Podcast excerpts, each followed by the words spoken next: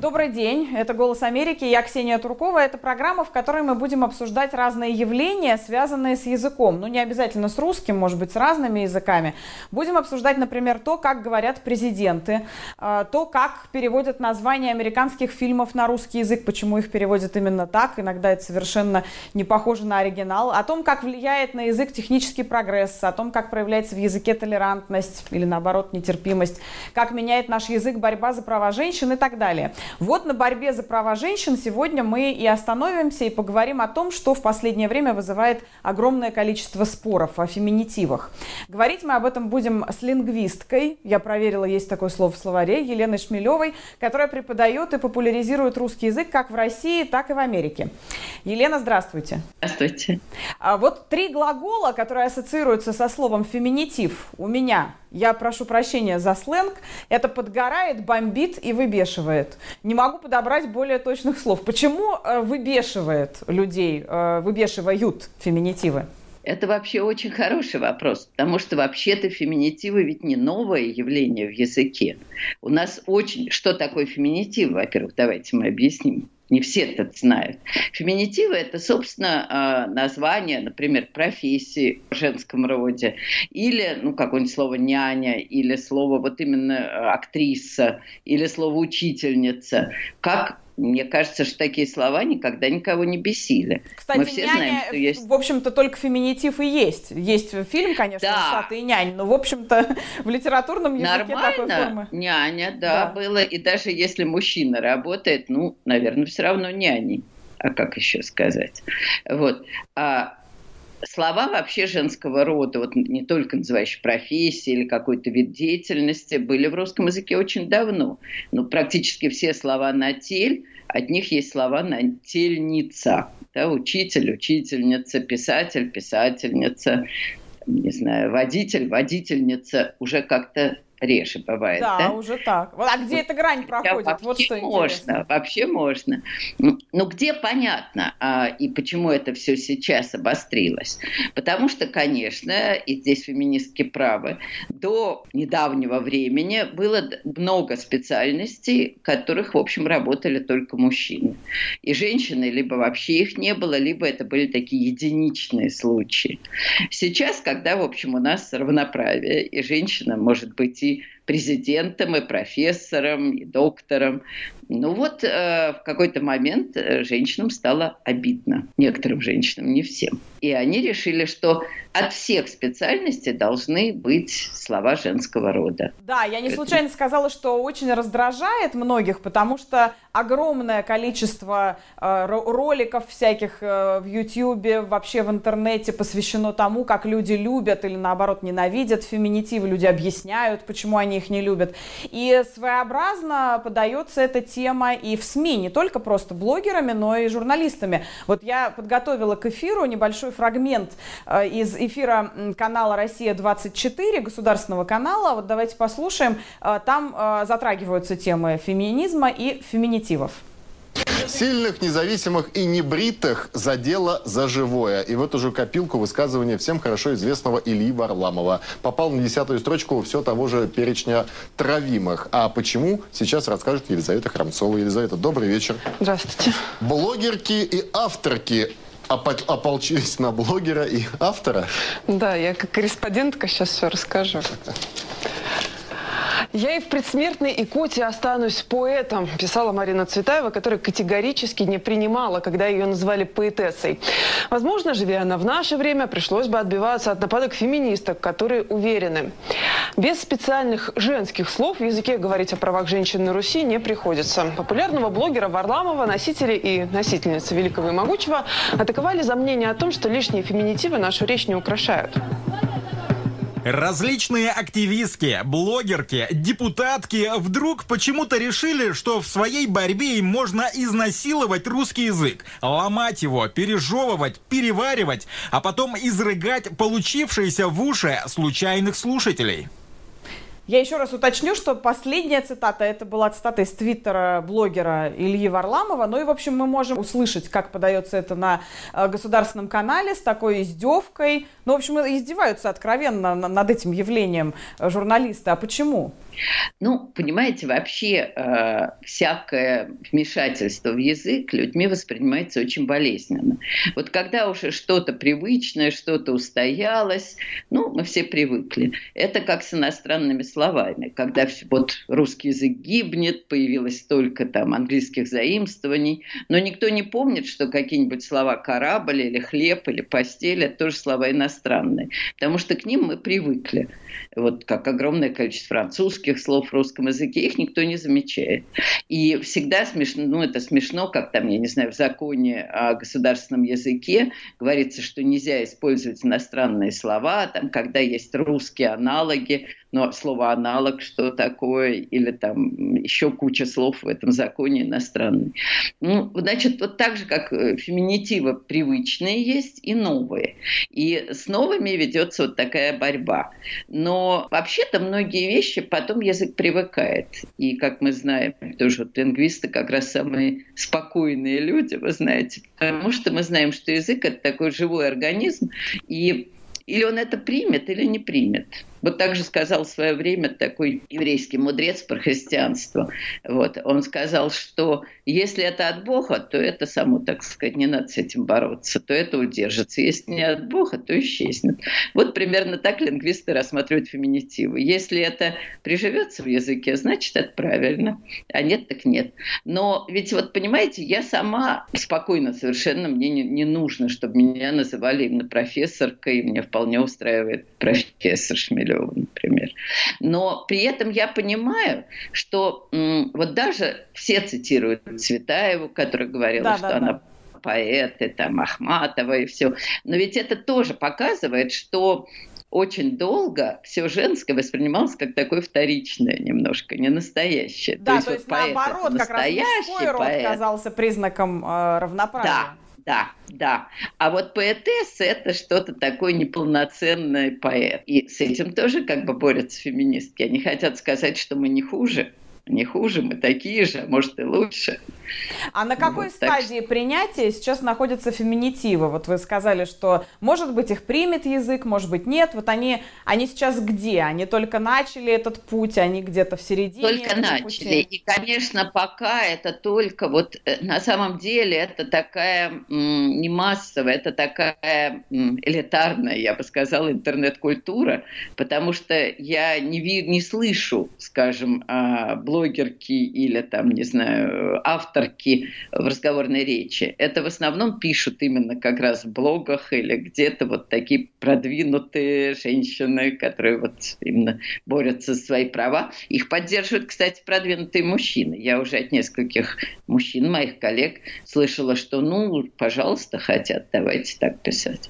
То есть вряд да. ли можно услышать блогерка и авторка, например, от продавщицы, Разговор, кстати, да. привычной нам феминитив на рынке. Конечно. Вот. Или там просто, я не знаю, при этом, вот понимаете, продавщица нормально, кассирша нормально. Кстати, никто не думает, ну, как вы знаете, еще лингвисты многие говорят, что вот эти образования на «к», там от многих слов нетрадиционные, а были традиционные образования на «ша» там какая-нибудь профессорша.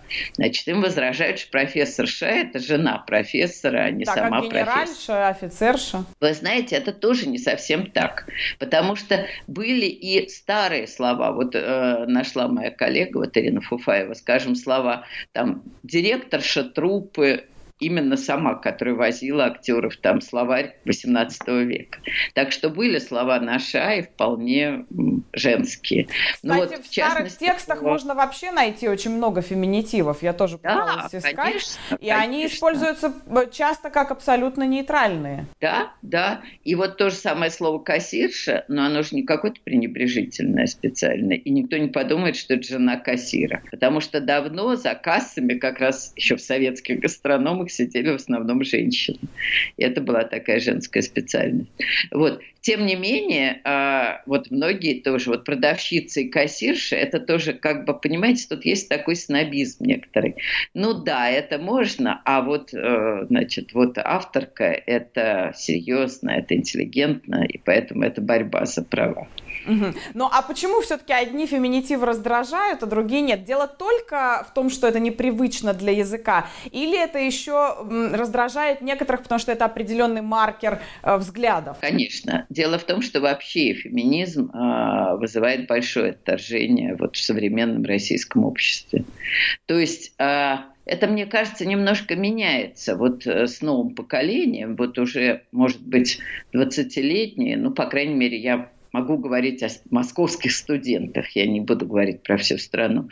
Там этого меньше. Но, конечно, у людей моего возраста 60-летних, уж 40-летних еще, это вызывает скорее насмешки, отталкивание. Но, между прочим, точно так же, как вызвала шкал, шквал ненависти вот эта самая девочка Грета шведская, которая такую же вызвала, вот ровно такую же реакцию. Да, как а интересно, а смеет... а почему вы тут параллель проводите? А мне кажется, что тут есть схожие вещи, а, не только чисто языковые, а то, что вот как эта девочка и смеет нас учить. Так же, как, в общем, тут есть немножечко элемент отталкивания от феминизма такой, что вот эти бабы хотят нас учить и. Как правильно говорить, да? Да, как правильно говорить, вообще наш русский язык, значит, хотят испортить. А, я бы хотела, чтобы мы послушали сейчас э, небольшой фрагмент э, выступления, такой мини-лекции лингвиста Максима Крангауза, э, которая посвящена тоже феминитивам. Это лекция для YouTube-канала ТАСС «Наука», и он там в том числе рассуждает о слове «авторка» и о суффиксе «ка». Одно из самых конфликтных слов – это слово «авторка». Действительно, слово «авторка» звучит немножко смешно. А, почему? Ну, потому что а, оно непривычно, потому что есть другое слово «авторша», и э, от такого типа слов действительно скорее а, женский род образуется с помощью суффикса «ш». Но феминистки настаивают на единообразии и показывают э, на соседние языки, на э, польский, украинский, где слово «авторка» уже существует и функционирует нормально.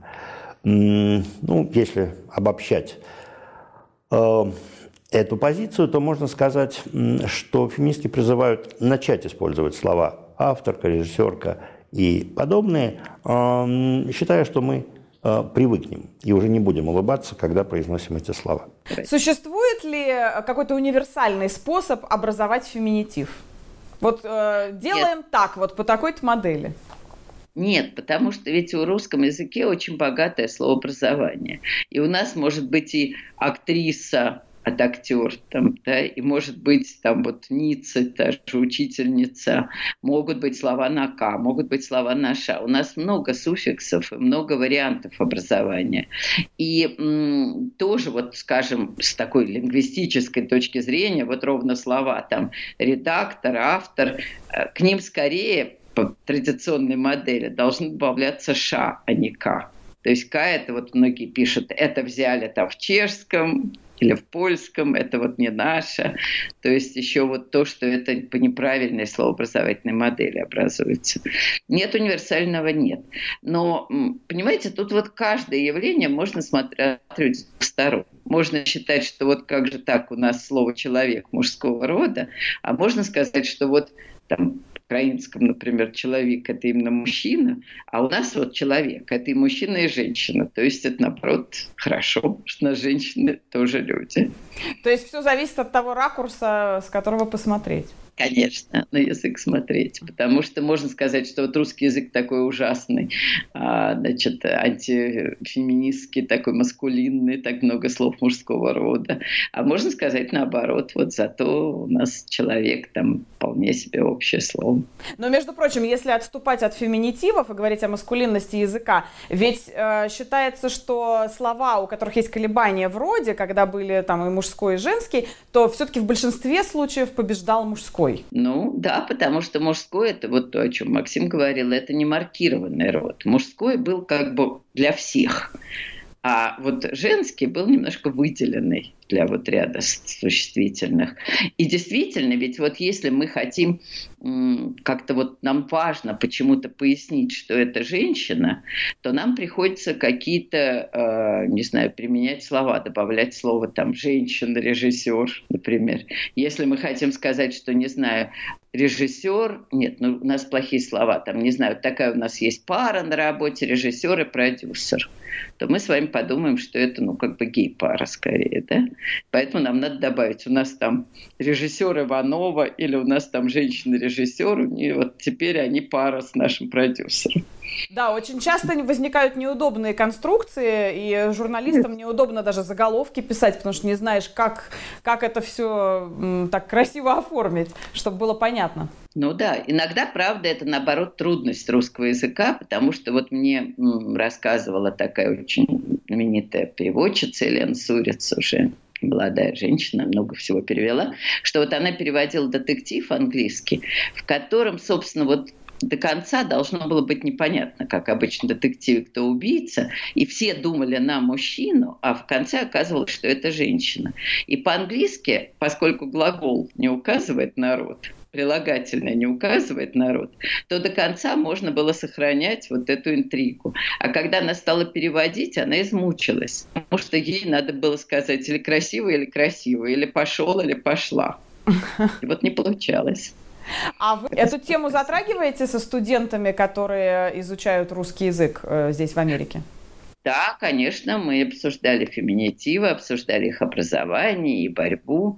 У меня бывает, кстати, ровно из-за вот русского языка, не из-за феминитивов, а вот некоторые сложности, потому что, как вы знаете, в Америке есть такой третий род, как бы нейтральный. И по-русски это очень сложно, потому что непонятно, как э, называть человека. Вот это у нас еще не продумано. У нас нет местоимения, у нас потом должна быть определенная, опять-таки, глагольная форма, скажем, прошедшего времени. Максим Крангаус в той же лекции говорил о том, что для лингвистов отсутствие феминитивов, ну вот, например, в русском языке, в, какой-то, в каком-то смысле представляет ценность, потому что по наличию или отсутствию можно судить о состоянии общества, о неких культурных э, там кодах, э, матрицах и так далее. А когда э, все уравнивается и вводятся феминитивы, альтернативы, то, ну, и вот этой почвы для исследований не остается. Согласны ли вы с этим утверждением? Ну, почва для исследования современного состояния общества у нас и так есть, а с другой стороны, наоборот, интересно, если это привьется, это тоже будет показывать состояние общества. Вообще, конечно, язык э, очень связан э, с, э, ну, как с настроениями, он отражает э, всегда э, какие-то общественные изменения изменения, скажем, очень сильно. Почему появляются новые слова? Это все связано с общественными изменениями. Кроме того, мы знаем, что за словами вообще в языке всегда стоят какие-то ну, представления о жизни.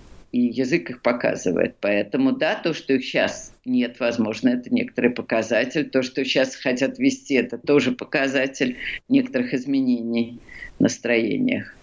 Часто, правда, эта связь не осознается. Вот теми, кто любит защищать русский язык, они не осознают эту связь между явлениями в языке, между какими-то новыми словами, между изменением нормы и тем, что происходит в обществе. Вот почему-то эта связь Конечно. не прослеживается. И главное, им кажется, что если вот сейчас мы прикажем языку вот как-то нас послушается, то все вообще изменится в жизни. Ну вот это не так. Мы э, много людей, как вы знаете, много раз пытались язык как-то регулировать, вводить слова, запрещать слова, там, менять. И, в общем, это не получалось. Язык все-таки сопротивляется. А вообще это слово феминизм для э, современного русского человека скорее со знаком плюс или со знаком минус? Ну, понятно, что сложно говорить как для всех. Для многих со знаком минус. Но вот вы обратили внимание, даже в этом сюжете вот э, российского телевидения. Там говорилось там продвинутые, какие-то современные небритые. Небритые, небритые, да. То есть вот эта вот идея, значит, вот с небритыми ногами или с небритыми подмышками, все-таки это же, дело же даже не в том, там, бреется, не бреет, ноги, вообще-то не то, что все всегда смотрят на то, как побриты ноги. Но вот сама такая фраза, она показывает какое-то такое вот неприятное, да, если мы слышим, фу, какая-то небритая, фу. Мы проводили небольшой опрос в Москве, и я предлагаю сейчас его послушать, как люди воспринимают слово феминизм.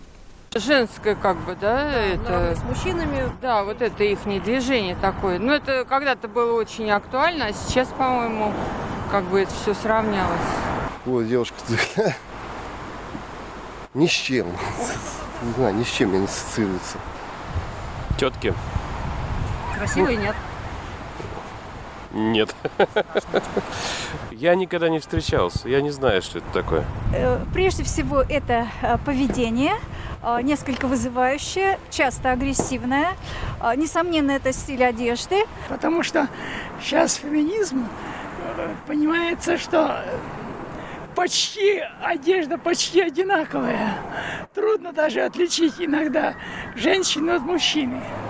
Короткая Го... прическа. Э, да, и еще сценки демонстрации в обнаженном виде. По-моему, стал преобладать феми... феминизм над э, мужским началом таким. Они э, чересчур уже много требуют. Ну вот, мне кажется, из этого вопроса становится понятно, что для многих феминизм, ну, наверное, как и феминитивы, это что-то все-таки пока незнакомое. Хотя, видите, молодые люди с удовольствием сказали в обнаженном виде, демонстрируют. То есть у них нет ассоциации, что некрасиво, явно. Да, но все-таки а я, я говорю о том, что для многих это пока да, еще что-то незнакомое и непривычное. Да, правда. И поэтому феминитивы это что-то еще и навязываемое вот такими а, противными, агрессивными, небритыми женщинами. А ваш прогноз какой? Феминитивы приживутся? И если приживутся, то когда? Ну, явно не скоро, потому что для этого должна быть такая все-таки э, ну, вот рост такой толерантности в обществе и готовности принять, ну, другое мнение, по крайней мере. То есть готовность к тому, что ты, э, пусть тебе даже это слово не нравится, но если вот вот эта женщина хочет, чтобы ее называли авторкой, ну назови. Потому что как бы тебе не трудно это сказать, а ты не хочешь обижать человека. Ну, в общем, феминитивы русскому языку никак не угрожают. Это я к тому, чтобы успокоить э, нашу аудиторию. Нет, не угрожают, явно быстро не приживутся. Может быть, отдельные слова как-то закрепятся, и то не быстро. У вас есть Я любимый феминитив? Ну, наверное, докторка и профессорка.